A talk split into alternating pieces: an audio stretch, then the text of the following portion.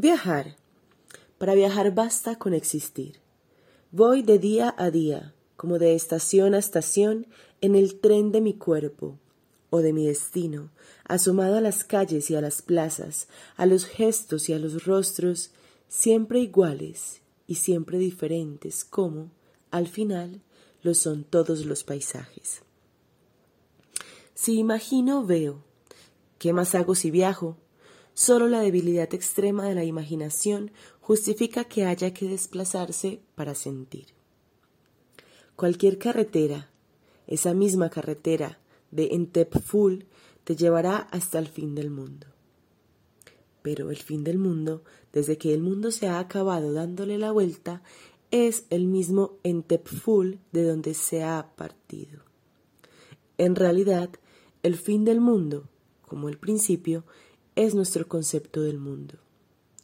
Es en nosotros donde los paisajes tienen paisaje.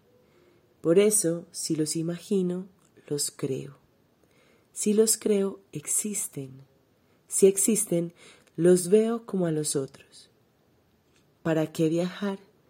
En Madrid, en Berlín, en Persia, en la China, en ambos polos, ¿Dónde estaría yo si no en mí mismo y en el tipo y género de mis sensaciones?